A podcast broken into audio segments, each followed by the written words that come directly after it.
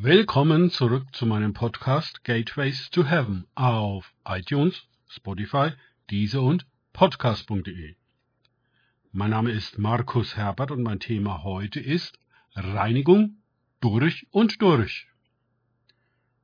Weiter geht es in diesem Podcast mit Lukas 3, 17 bis 18 aus den Tagesgedanken meines Freundes Frank Krause. Seine Worfschaufel ist in seiner Hand, und er wird seine Tenne durch und durch reinigen und den Weizen in seine Scheune sammeln. Die Spreu aber wird er verbrennen mit unauslöschlichem Feuer. Indem Johannes nun auch mit vielen anderen ermahnte, verkündigte er dem Volk gute Botschaft. Lukas 3, 17 bis 18. Das ist also gute Botschaft? Klingt für mich eher bedrohlich. Zuerst jedenfalls. Es geht um eine umfassende und tiefergehende Reinigung. Wie schon in den Versen zuvor mit den Worten über die Axt an den Wurzeln geht es hier weiter zur Sache. Noch sieht alles in seinem vermischten, unklaren, zwielichtigen Zustand ganz okay aus.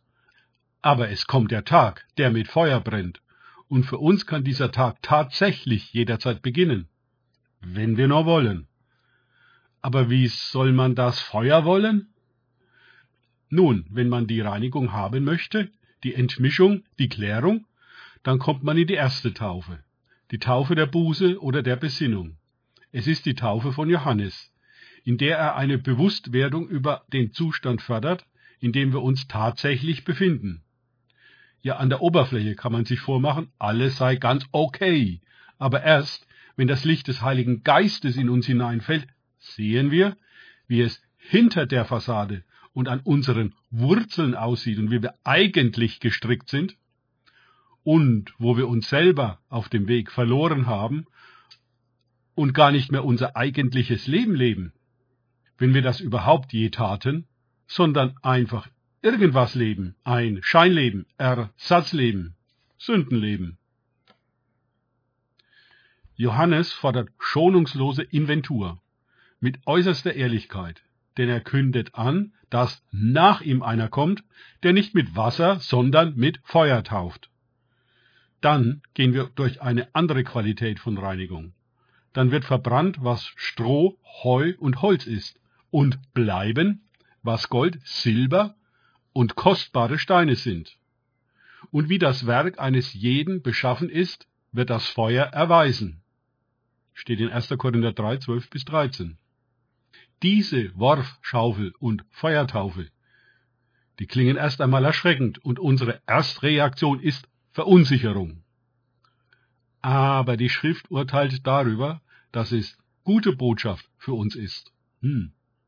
Wenn wir trotz erstem Schrecken bei der Sache bleiben und uns den Nutzen dieser Taufen ansehen, dann beruhigen wir uns wieder, weil das Wasser von Johannes und das Feuer von Jesus zuerst einmal nicht gegen uns gerichtet sind, sondern für uns. Es braucht einfach diese Reinigung, wenn wir echte Menschen sein wollen, wenn wir unser wirkliches, von Gott zugedachtes, Leben leben und unseren Sinn erfüllen wollen. Wenn wir nicht irgendein Leben, sondern unser ureigenes, göttliches und entsprechend einzigartiges und gesegnetes Leben leben wollen. Gott bietet uns Wasser und Feuer an. Und er tut das wahrhaftig nicht gegen, sondern für uns.